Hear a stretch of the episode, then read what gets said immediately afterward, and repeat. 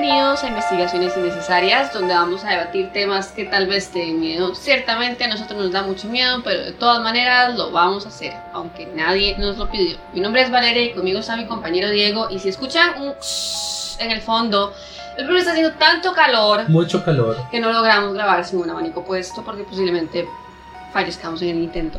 Sí. Así que hoy traemos en medio de este golpe de calor la segunda parte Ta, ta, ta, ta. de Jack the Ripper. Ma, en inglés era como más interesante. Sí, el destripador. eh, primero siento que no es un nombre que venda. Pero Ripper sí. Ah, interesante. The Ripper. Me Pero- suena como, ¿se acuerda el programa que había antes en Canal 4 que era no sé qué del mundo? The Replay. Era como Ah, sí, sí, como. De- este, con las varas más extrañas del mundo, ma. Era como un museo raro. Sí, era como, o que lo crea o no. O, Aunque no lo creas. mm, ma, era- ¿Cómo se llamaba eso? Ma, pero era como un museo de unas varas loquísimas. Ma, me retrotraía a los años 90, el puro suave. The Replay. Ma, pero hoy vemos eh, las posibles soluciones a cas- al caso de Jack el Destripador. Ya habíamos visto el caso en sí, los ataques, los que se consideran los cinco ataques canónicos de él, de estas cinco mujeres. También habíamos visto este, algunos ataques a mujeres aislados que se creía que podía ser de él, pero también el hecho de que surgieron muchos imitadores. Bonito, bonito Sí, tener invitado de un, este, de un loquito. Siempre es interesante. El episodio pasado, bueno, no el anterior, sino el tras anterior, eh, fue donde eh, abarcamos todas estas eh, hermosas escenas de crimen. Eh. Muy lindas. Eh, fue una vara determinante en, en- en la historia porque creo que gracias a eso pues se vinieron a crear también un montón de divisiones especiales en la policía que no existían. Sí, fue un asesino que puso a prueba a la policía londinense que se había creado apenas ese siglo y, y dio como un estándar de a- para qué había que estar preparado a nivel de investigación. Habíamos quedado en que también por la época, sobre todo por la época, por la, por la inexperiencia, en casos similares, la cantidad de sospechosos era, era mucha. Absurda, ¿no? Vamos a ver las posibles hipótesis de los sospechosos que se han dado a lo largo de la historia. Habíamos hablado de cientos de sospechosos, muchos que se dieron en el momento de los ataques, pero vamos a ver este, algunas hipótesis del momento y lo que se ha venido dando a lo largo de los años. Yo tengo entendido que al día de hoy todavía hay gente que compra eh, las varas, digamos, relacionadas con el crimen para seguirlas estudiando. Sí, a nivel de coleccionistas, obviamente un mercado negro ahí medio extraño, se dan compras. Incluso yo vi una escritora muy famosa que se llama Patricia Cornwell. Ella es escritora de novela negra, de novela de crímenes y de detectives. Ella ha gastado una fortuna comprando cosas relacionadas con Jack el Destripador. Entonces eso ahí sí. Mae, y curioso que habíamos mencionado que por la época existían un montón de copias. Entonces, mae, ¿usted tiene seguridad que lo que usted esté comprando sea una vara auténtica, ni, ni remotamente? Man, muy difícil. Muy difícil de verdad creer que uno puede ir y comprar algo, digamos, relacionado con la época. Y yo creo que mucho más difícil estas personas que han comprado, por ejemplo, se ha dado el caso de comprar eh, telas manchadas de sangre. O sea, imagínense lo difícil que es decir, ok, yo creo que esto es de verdad.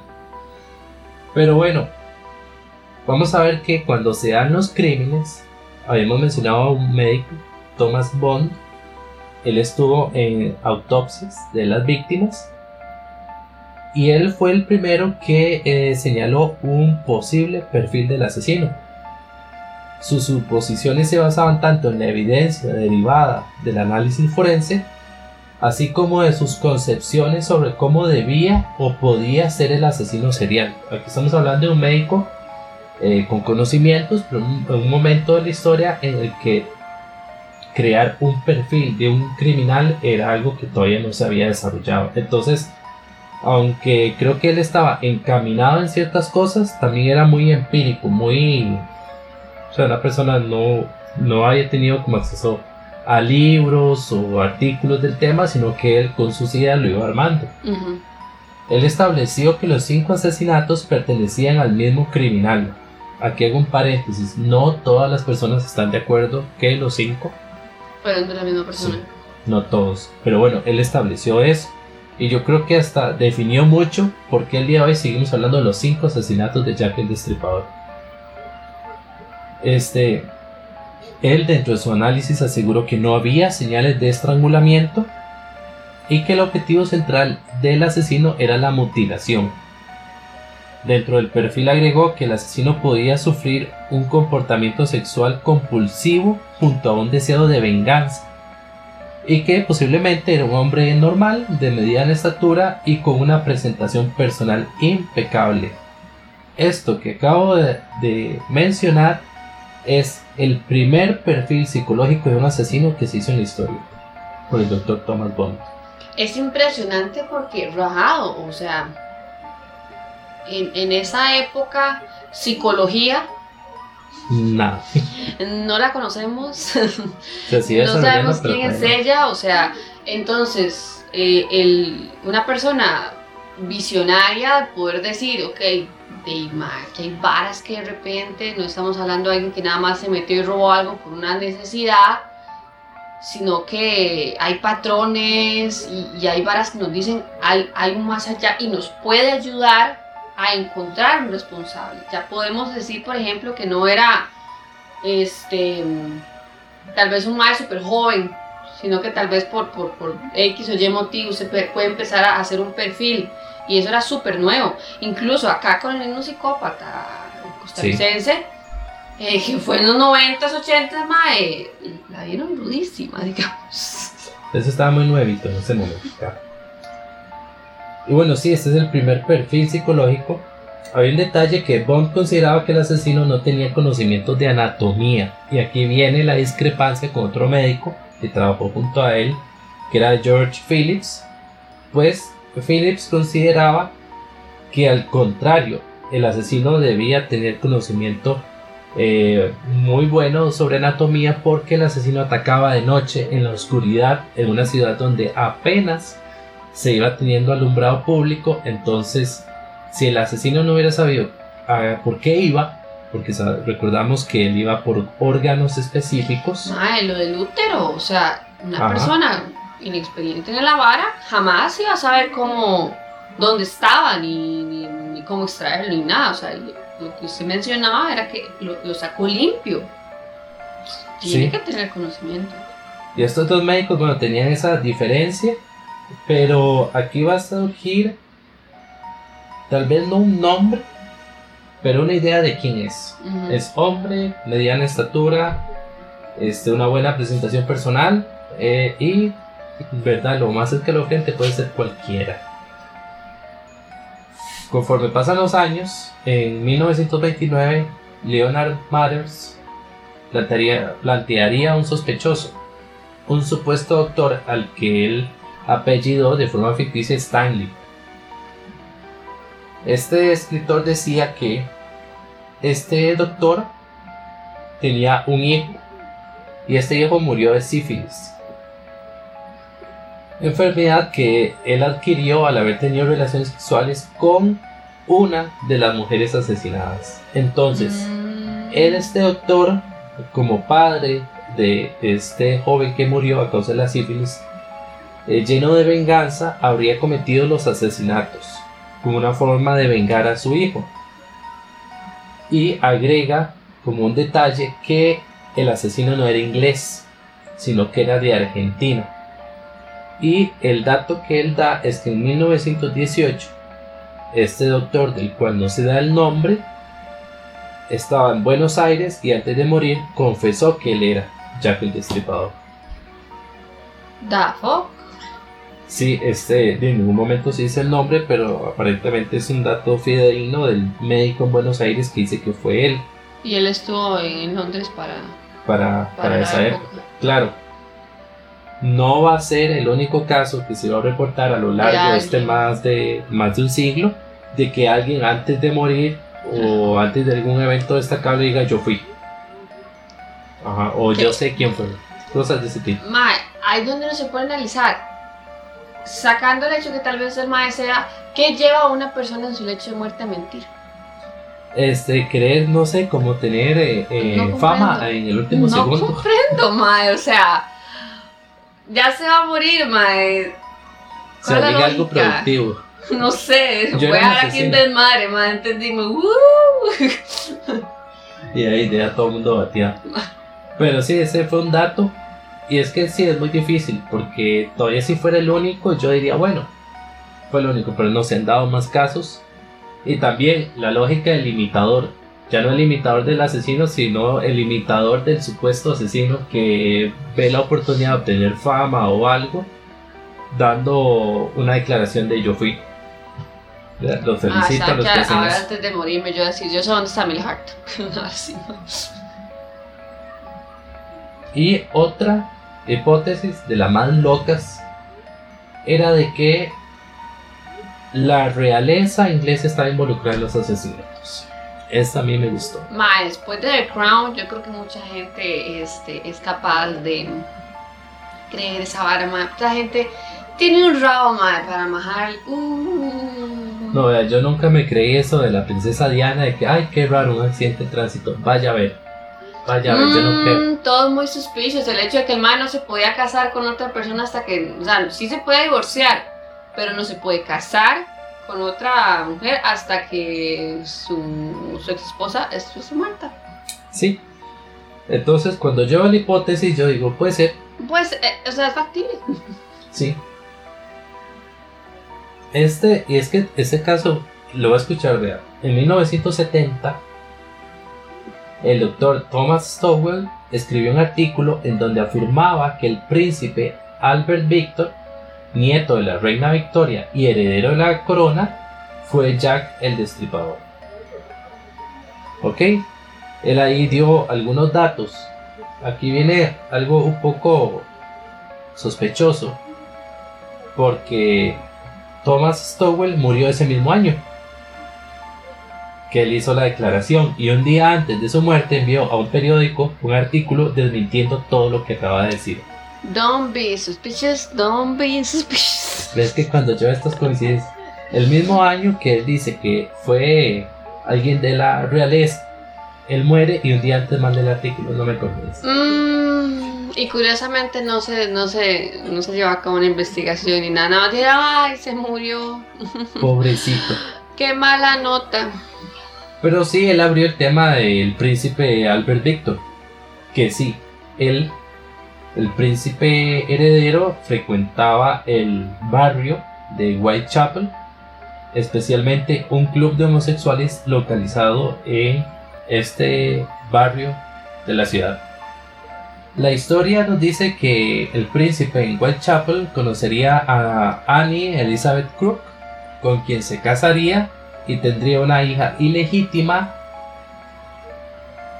y que a la corona no le hizo mucha gracia que él tuviera una hija con una muchacha que se encontró. Es tan delicado, mae. Sí. Y bueno, la niña era Alice Margaret. Y aquí también viene la, la teoría de la conspiración porque el príncipe murió muy joven en 1892. Se cree que la muerte del príncipe fue orquestada por la misma corona, ya que él era un elemento conflictivo, de que andaba en barrios complicados, con gente que no le desagradaba y que Frecuentando lugares un toque tabú para la época, mae. imagínense, y de que no servía un heredero, todavía un príncipe cualquiera, pero era heredero, entonces eh, acabamos con este tiempo para que Flas. Además de que les daba miedo de que eh, este involucramiento él pusiera en entredicho no solo la imagen, sino que la monarquía en ese momento tenía ciertos conflictos, se le ponía mucho en duda su existencia y todos ellos querían tener una, una imagen así, bien, bien sanita. Dentro de esta teoría, que es alrededor del príncipe, surge un, un personaje que era el médico de la reina. Él era William Wood. Se cree que él pudo haber sido Jack el Destripador. Se cree que varias mujeres de Whitechapel amenazaban con hacer pública la vida del príncipe y que ante esta situación el primer ministro Lord Salisbury, no sé cómo se pronuncia, le encargó a este médico que la silenciara. Entonces, según esta teoría, eh, el primer ministro inglés pidió al médico de la reina que de noche fuera y silenciara, o sea, ya sabemos qué significa a estas mujeres, que él como médico habría atacado con conocimientos de anatomía, sabiendo lo que hacía y con objetivos muy específicos, silenciando a estas mujeres que habían empezado con esas amenazas. Si hubiese sido así, Mae, eh, este médico era un loquito, Mae, porque una cosa es matar y otra cosa es lo que hicieron, digamos. Es que él venía recto y lo empujaron. ya si el Mae tiene una seria, digamos, falta de muchas cosas en su vida, ¿verdad? Dios, diríamos. Mae, yo creo que independientemente de que la hipótesis de que Jack el Destripador fuera este médico o que la corona tuviera, tuviera algún involucramiento para mí, es indudable que todo, bueno, estas realezas y otros gobiernos, más si, si tienen alguien que estorba, lo eliminan y punto. tienen todo el poder, tienen todas las influencias, mae. Pero sí, sin duda, digamos, si no era Jack el Destripador, la corona en algo andaba metida y sigue metida en algo. A mí no me digan nada. Siguen enredados esos más. Y de 1970 podemos ir a los años 80, cuando el FBI elabora un perfil psicológico del asesino. Ya casi 100 años y el FBI sigue insistiendo en la hora. Y el FBI que ni siquiera es de ahí, más. No, pero ellos estaban ceñidos. Más más metiches. Y ellos nos van a decir que el asesino tenía entre 28 y 36 años Igual para, habíamos visto que la, el promedio de vida en ese barrio era muy bajo, así que... Menos de 50 años la gente entonces... Así que, esta edad era como algo bastante obvio. Decían que él tenía un aspecto convencional, nada diferente de los demás, y una inteligencia media. Era de clase baja. ¿A qué se referirá con inteligencia media, mae? No sé, seguro como que bueno, sí, FBI. yo sé que nos están escuchando. ¿Qué es inteligencia media para ustedes? Como que. Porque para mí, inteligencia media es alguien que sabe leer y escribir, pero que no sabe anatomía. O sea, que no, no, sabría, por ejemplo, cómo funciona el cuerpo humano. Qué sé yo. Mm, no lo sé. ¿Quién sabe? Tal vez lo hayan derivado de qué sé yo, tal vez errores que vieron en la ejecución de los crímenes, no sé, no sé. Me imagino que el FBI se ha topado con asesinos todavía más brillantes de esos tipos, eh, Hannibal Lecter, y diciendo, no, este no es un Hannibal Lecter, este es un carajo normal. Entonces digamos que es inteligencia media, este carajo no, no, es para asustarse tanto. Todavía usaba los sacos, ¿no? para hacer las cuentas. Pero bueno, dijeron que también era soltero, que rehuía la interacción social. Oye, oye, chiquillas, estaba disponible en el mercado. Qué tuanis, ¿no? Usted se imagina que surgieron la hipótesis de que de verdad él después fue y hizo su familia y toda la loquera, ¿no? No le demos cuenta a ese hilo. Decían además que él vivía en la zona. Consideraron que su niñez transcurrió en un hogar quebrado con una mamá dominante y alcohólica que ejerció la prostitución y llegó a abusar de su hijo. Él se sentía intimidado por las mujeres y al mismo tiempo tenía un odio patológico hacia ellas. Él con su primer asesinato obtuvo una sensación de poder sobre las mujeres que le empujó a reincidir en el crimen. Este es el perfil psicológico del FBI. Honestamente de ahí lo único que me dejaría como incompleta Tal vez habíamos mencionado un poquitito el capítulo, la primera parte, que el mae tal vez era un carnicero incluso. no estamos hablando de una persona que estudió mae, en medicina o nada así, pero que por su trabajo tal vez ya tenía cierto conocimiento en las partes donde se podían distribuir una cosa así. Entonces eso le explicaría la parte de- del conocimiento de, de dónde se encuentra el útero y todas esas situaciones. Y, y- y la precisión con la que el MAE podía hacer esos cortes, es- esa falta de, mae, no sé. Bueno, yo considero cuando vi este perfil, me recordó mucho el psicópata. Que era la misma lógica del, del niño que fue maltratado por su mamá, que la, eh, ella fue súper dominante, que ella tuvo algún tipo de abuso o violencia sobre él, que él crece con un odio patológico, que el primer eh, asesinato más bien como que lo empodera y es como el momento en su vida donde él definitivamente dice, ok, yo estoy sobre las mujeres, ya no les tengo miedo y él eh, vuelve a buscar a mujeres para asesinarlas, para reforzar eh, como su identidad, su, su, su poder. O, Y solo empeora, o sea, sí, asesinato Ciertamente. tras asesinato solamente va demostrando que se va sintiendo con más, con más ira y con más poder, más capaz, entonces da a entender que sí, que efectivamente el madre tenía alguna patología con, con estas situaciones y al alimentarla solamente va, va al punto como del último caso conocido que ya era literalmente en un cuarto ajá. a esta madre que eh, todavía tengo pesadillas. Muchas gracias, Diego, recordando la descripción de cómo la encontraron. Ese perfil me calza. Lastimosamente, no me calzaría en una persona de la realeza. No, bueno, Por lo menos Ese- no, no de, de, digamos, de la cúpula principal. Tal Ajá. vez algún primo el primo ahí, el primo tercero, que o algún, a algún empleador de, Sí. de la corona. Ese perfil tiene algo y es que parece muy exacto a como consideraríamos la psicología del asesino. ¿Qué es lo malo de este perfil? Que ma, hay cientos de miles de personas que calzan ahí. tema es que es, al no tener una imagen o, o- o una descripción, vamos a sonar intensos, pero volvamos al psicópata acá en los 80. Se tuvo una sola descripción, ma, y aún así no se pudo cerrar el caso. Hagan Sí, números no. este ma allá a finales de 1800, sin luz ni nada. Sí, se pueden hacer perfiles, se puede hacer un aproximado, pero nadie nunca le vio la cara. Sí, el, el perfil nos ayuda a comprender eh, cómo se gesta el asesino desde su niñez. o entender el por qué, que tal vez en esa época no era, no era común entender el por qué una persona hacía esas cosas y poder tal vez Ajá. prevenir o, o incluso encerrar un toque mejor a los posibles sospechosos, no decir, no, este madre no puede ser un madre random que tal vez encontró a la madre en media calle y simplemente decidió cortarle el cuello, no, este madre tiene que tener una historia, tiene que tener un porqué, hay algún trasfondo, que su mamá o alguna cosa así para poder darle una lógica a la vara. Sí, pero no nos acerca al asesino real. No, no hay cómo. No, ¿por es imposible. ¿Cuánta gente no pudo haber se calzado con el perfil? Y la medicina forense en esa época, mae, de puramente de OJ. Le ponían, Sí, imagínate. le ponían laca.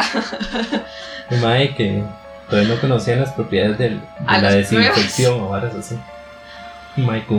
Con un barniz, qué relajo. Gente, esa institución se mantiene con los impuestos. ¿eh? Mira, huevadas.com. Pero avancemos con una hipótesis, mae, que me gusta mucho por lo diferente. Y yo creo, vale, que usted la había mencionado eh, la vez pasada. ¿Qué? La hipótesis de que Jack el Destripador en realidad era una mujer. Tan, tan, tan. Mae, yo lo mencioné, yo no sé, yo no me gusta papaya, mae. No sé si yo lo habré mencionado. Vea, la, la lógica que hay detrás de esta hipótesis, ma, que me parece muy buena, es que al analizar los crímenes, especialmente el manejo de los cortes y la extracción de órganos, la policía de Londres llegó a hablar de que el asesino era específicamente una mujer cuya profesión era ayudar a otras mujeres a abortar. Oh. Interesante. Interesante porque estaremos con una mujer Ahora estamos hablando de Jacqueline the Reaper. Jackie. Tome nota el nombre. Una mujer que tiene conocimientos del cuerpo femenino lo suficiente como para decir, ok, esto va aquí, esto va allá. Ajá. Entonces, fue una hipótesis en el momento que se barajó eh, en el siglo XIX, pero que en 1939 William Stewart buscó fundamentar. Él le llamó Jill la destripadora. Ah, a lo mejor Jackie, my. Jacqueline. Jackie. ¿no? Y él decía que ella era una mujer de mediana edad que ayudaba a provocar y atender abortos. Esto en el contexto de Whitechapel sería muy obvio con, con el tema de la prostitución. Claro, obviamente. Entonces, digamos que ella sería una persona conocida y que él, él consideraba que posiblemente ella fue a prisión porque una de sus clientas la denunció por algo que ella hizo, lo cual despertó en esta mujer un odio severo hacia el sexo femenino. Se siente como traicionada, Un toque, un, un toque producen, pero de qué? especialmente hacia, hacia las prostitutas, se siente como, como herida. Que además eran sus principales clientas. Este señor William Stewart encontró un nombre, Mary Percy. Ella era una mujer conocida que ayudaba a abortar en el ámbito de la prostitución de este eh, barrio citadino y ella fue ahorcada en 1890 por haber acuchillado y degollado a la mujer de su amante y al hijo de ella. Ok, tal vez suena muy, muy difícil este, buscar un nombre después de tantos años, pero es que hay un detalle importante y es que ya que el destripador cometió su último crimen, que fue ese super salvaje en el cuarto, y después desapareció. Siguieron los imitadores, pero él desapareció. Entonces, nos venimos al tema de que una de las grandes hipótesis es de que si él desapareció es porque se murió.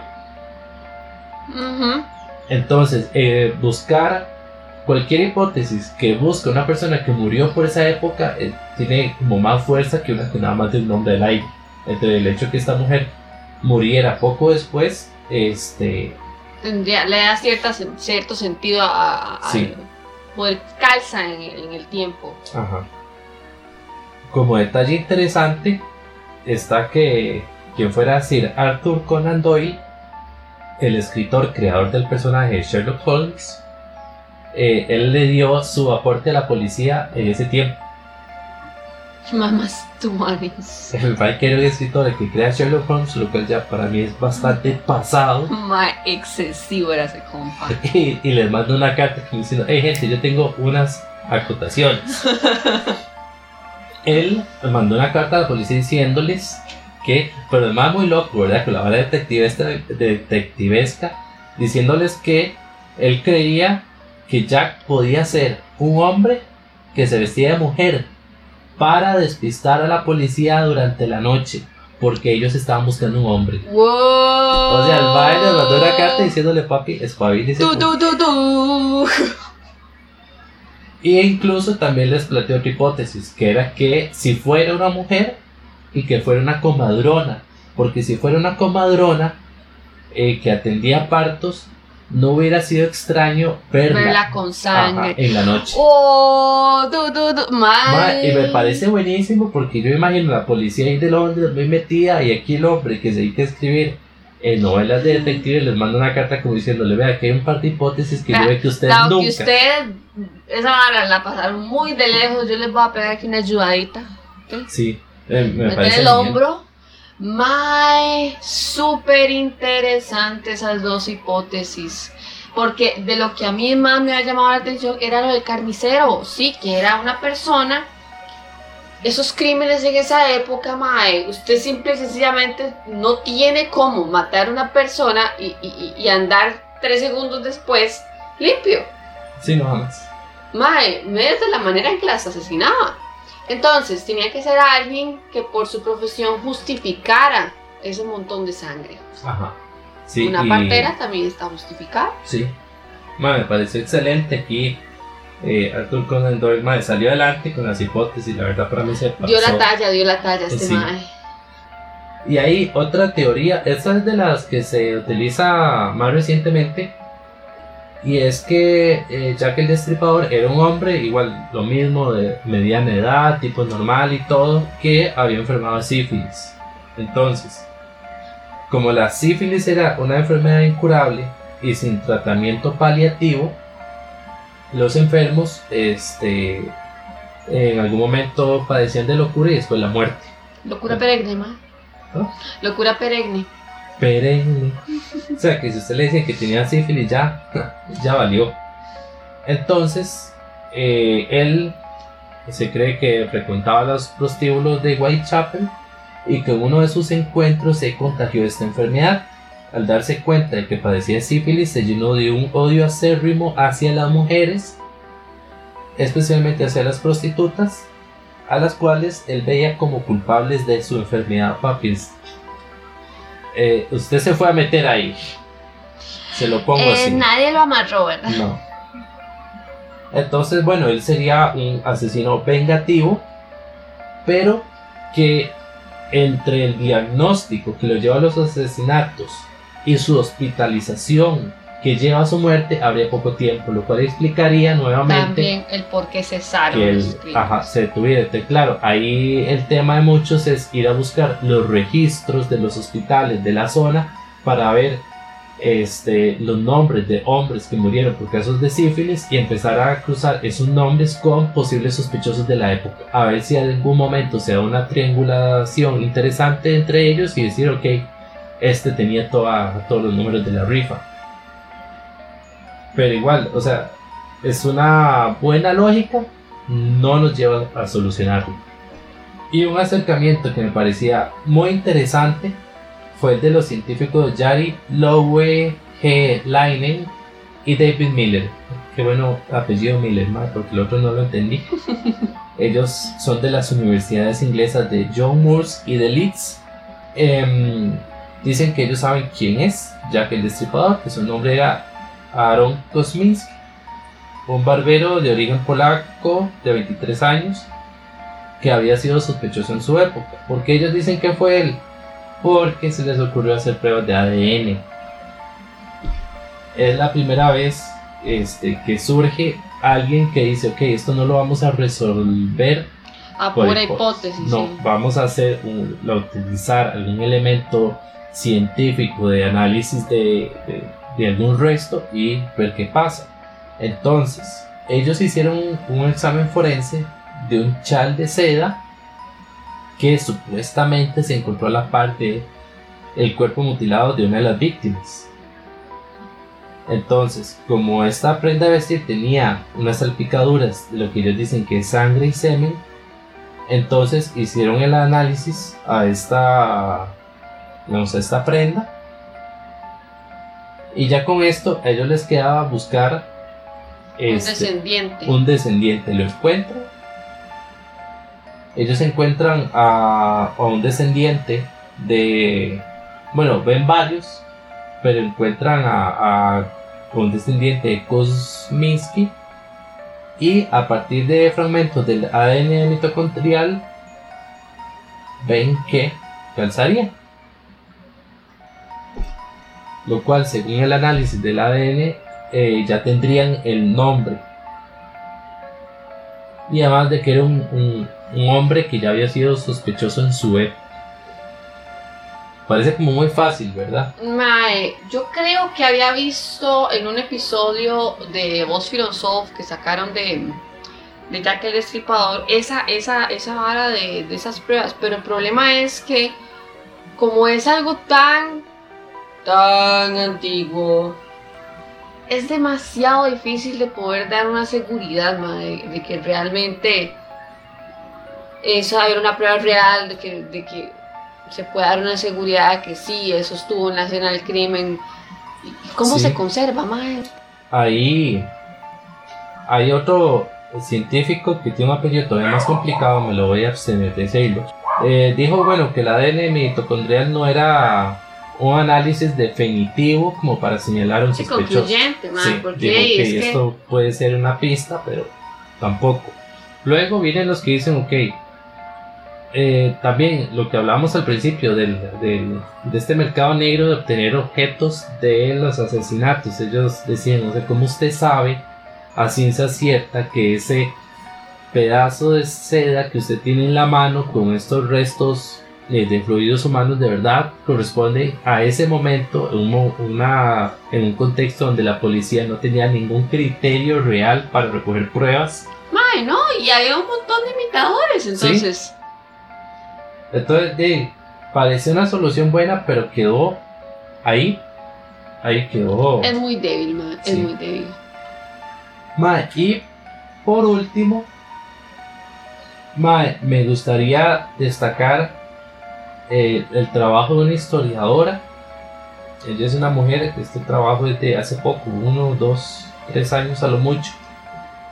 En donde ella hace una crítica completa a todo lo que ha sido el análisis de Jack el Destripador en el más de un siglo que se viene dando ella viene y ella dice que el problema con el análisis de Jack el Destripador es ese precisamente, es el análisis de Jack el Destripador. Nunca nadie se interesó por las víctimas, nunca nadie elaboró perfiles de ellas. Si tenían Eh, alguna conexión, si trabajaban todas en el mismo lugar. Ma, porque esa es una duda que a mí me genera. ¿sí? Ah, ahora que usted está hablando, ma, empieza uno como, como a tener, de, no sé, cierta imaginación. Cuando hablaste de la partera, de la posible partera, lo primero que yo pensé fue, ¿y qué tal si todas esas víctimas tienen una conexión? ¿Qué tal si todas esas víctimas conocen, tienen un amigo, una amiga en común?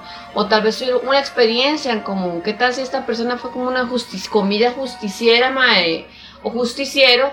que tal vez estas madres estaban envueltas en algún problema o enfermas o algo así y, entonces él consideraba que o ella consideraba que estaba poniéndole fin tal vez a, a ese sufrimiento. Madre, no sé, hay tantas cosas que se pueden extender que va más allá de si era un hombre o si era una mujer. También hay que investigar las madres. Sí, ella dice, eh, bueno, ella el análisis como historiadora es súper interesante porque ella fue a buscar a los registros de instituciones públicas de ese entonces, pero no pensando en Jack, sino pensando en ellas. Entonces, primero ella se da cuenta de que no todas ejercían la prostitución. Ella dice, esto es mentira. Ella considera que lo que se crea alrededor de Jack el Destripador como el asesino de prostitutas es un es algo para la venta, porque era sensacionalista. O sea, eso vendía el asesino de prostitutas, pero ella dice, no, la verdad es que independientemente, si, si alguna de ellas en algún momento había tenido encuentros sexuales con un hombre para algún intercambio este, de dinero, la verdad, dice ella, es que tres de estas víctimas eran mujeres muy pobres que dormían en la calle porque no tenían dinero para alojamiento. Entonces, que anduvieran de, deambulando en la noche no era producto de su profesión, sino de su condición económica. Luego, ella dice es que el esfuerzo que ella hace es rescatar la vida de ellas, porque al fin y al cabo, este, el problema, ella dice que el problema con, con el tema del asesino serial es que todo, toda la investigación, la prensa, la gente se enfoca tanto en el asesino que a la víctima se le juzga solo por el peor momento de su vida, que fue cuando se le atacó. Entonces ella fue a buscar estos datos. Dice que ella personalmente recibió muchos ataques, lo cual me parece una locura. O sea, la madre está haciendo What? su trabajo y dice que, que la trataban mal, que le mandaban mensajes. Que dicen que la comparan con el negacionista del holocausto, David Irving. Están Mala, como es extremista, ¿verdad? Y obviamente, cuando ella va a las víctimas, y claro, ve toda la historia de ellas, termina también dando luz sobre Jack el Destripador. ¿Y qué se encuentra ella? Que muchas de las pruebas que durante años se han considerado fidedignas son falsas. Que fue una prueba que alguien hace 60, 70, 80 años dijo esto es así. Y todos los que vinieron detrás dijeron, ok, sí, es así, trabajemos considerando que esto era verdad. Y ella dice, no, en los registros no dice nada de eso.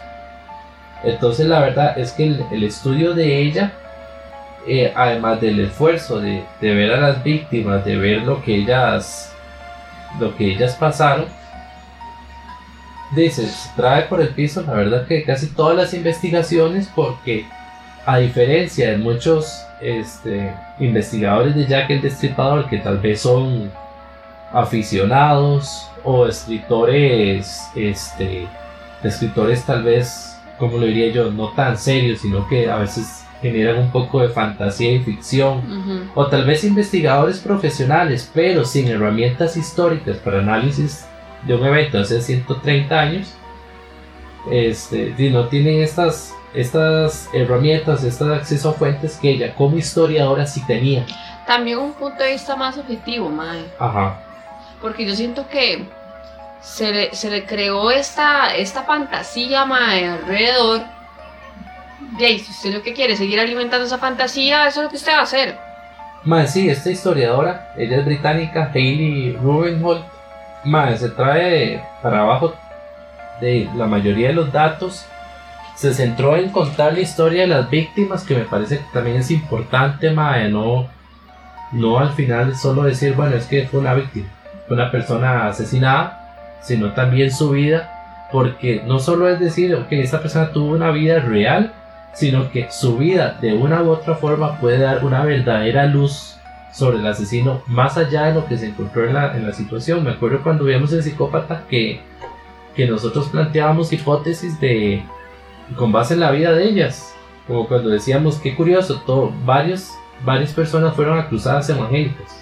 Uh para mí era un detalle súper importante este, que había que tomar en cuenta. Imagine que hubiéramos evaluado a las víctimas sin esa información, quedamos nada más con lo que pasó en el lugar.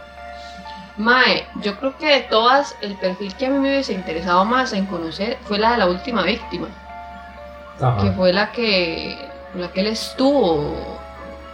Eh, posiblemente, y nada más que le vio la cara, tal vez conversó con él, porque fue en un cuarto, no fue en la calle, en la oscuridad. Entonces, ¿cuál era el perfil de esa mujer? ¿Podía tener alguna conexión con él? Tal vez no era la primera vez que, que se la encontraba Tal vez él hizo todo lo que hizo, o ella hizo todo lo que hizo para llegar a la última víctima. Y ella era tal vez la cúspide de, su, locura. Y decir, ok, mae, llámate a esta mae. Tal vez se suicida, tal vez muere por una enfermedad, tal vez es asesinado o asesinada. No se sabe. Esa última víctima para mí es la más loca porque es la que más se pone en entredicho porque el escenario era súper diferente. Era en un cuarto, no en la calle. Eh, eso literalmente parece un ritual satánico lo que ese maíz. Exacto. Pero si en ese momento, si yo hubiera estado en ese momento y me dicen, vea, pasó esto, esto y esto, yo hubiera dicho, tú que ser él, porque no me imagino otro loco suelto en la calle haciendo algo así. No. Pero es, es, ese punto. ¿Quién era esa mujer? Eh, yo gente comúnmente, o sea, dejaron muchos cabos sueltos por enfocarse solo en una cosa. Ajá. Y lastimosamente en la época no existía una idea de lo importante que es generar perfiles no solo del asesino, sino de sus víctimas, para poder tener una relación clara. En ese momento no existía la tecnología que tenemos ahora, la ciencia no sabía lo que se sabe hoy en día, eh, las pruebas no podía para para hoy en día una un pedazo de tela con sangre a nosotros nos dice mucho, en ese entonces no decía absolutamente nada, era un pedazo de tela sucio, eso era, nada más. De verdad que en ese momento para mí lo más atinado hubiera sido indagar en la vida de ellas, porque ahí podía estar la clave. Exacto. Pero no se hizo, mae. Y, mae, se siguen escribiendo libros, documentales, eh, series inspiradas en Jack el Destripador y al momento no se tiene una idea clara de quién pudo haber sido. Creo que en un anime que se llama Fate em, salía Jack el Destripador y era una mujer. Mae, esa, esa, Esa teoría a me para parece mí- muy interesante, hecho, para mí es una de las hipótesis más interesantes porque va contra el sentido común del momento. Y es que sí, hicieron una brigada y todo para buscar un hombre. ¿Cómo Ajá. se le escapaban sus narices? ¿Qué tal si no era un hombre? ¿sí? ¿Qué tal si era un hombre tras una mujer? ¿Qué tal si simplemente era una mujer? Ma, para mí la mejor, es la más, eh, a nivel de hipótesis del momento, era la más excelente. Ma, pero nos queda, yo creo que, aunque, ma, no se va a resolver, seamos sinceros. No, no hay cómo. O sea, ya esas varas, madre, por más que avance la medicina, no hay pruebas. O sea, No. no. No, hay, no hay dónde agarrarse. Para mí es el, es el, tipo, el típico caso de, de aprender. O sea, durante más de un siglo la gente ha estado aprendiendo de cómo se hace algo y cómo no se hace a partir de la investigación de Jack el Destripador. Así como, este, como del psicópata se aprendió que usted no barniza los pelos, man. ¿Ves? Por cierto, hay una nueva película del psicópata. Hay que ir a verla. Ma, hay que ir a verla. Hay que ir a verla, va a ser súper interesante porque, bueno, nosotros hacemos podcast y hacemos un refuerzo a nivel auditivo, así que es muy interesante cuando uno se encuentra em, a nivel visual cómo eran las escenas, cómo eran las víctimas, cómo era, digamos, dónde se llevó a cabo el crimen, cómo tal vez se encontraron, porque me parece que en el adelanto salía, por ejemplo, el caso de la señora que estaba con una piedra encima o una cosa así Ajá. que hablaban de que cómo diablos le pasa eso a una persona. Entonces, ahí les queda esa recomendación y les preguntamos a nuestros oyentes, ¿quiénes creen ustedes que puede haber sido Jack el? ¿Fue un hombre? ¿Fue una mujer? Yo quiero pensar que fue una mujer, mae. Buena hipótesis, la, La verdad. teoría de la partera, mae, a mí, a mí me llama, mae. Yo siento que tendría mucho sentido. Y, y dejaría esa, esa intrigante que tal vez sí, la- tal vez las víctimas tenían alguna relación con ella. Sí. La verdad que sería un punto que las ligaría Exacto. y que tendría más historia que simplemente, simplemente un cliente, digamos. Sí, y como, como la historiadora decía, ellas no todas eran prostitutas. En su época era muy fácil decir el asesino de prostitutas. Y todo el mundo, oh por Dios, vamos a comprar el periódico. Tal vez una era prostituta, tal vez dos eran prostitutas. Y además, este, una mujer como una partera o una mujer que ayudara en procesos eh, de aborto, que podía ser la misma. O sea, era una mujer que podía eh, dar sus servicios más allá de esto de nacimiento o de aborto, sino que puede tener conocimiento para estar más relacionada con las mujeres de otras formas. Exacto. Entonces, pero aquí quedamos eh, con Jack sin respuesta.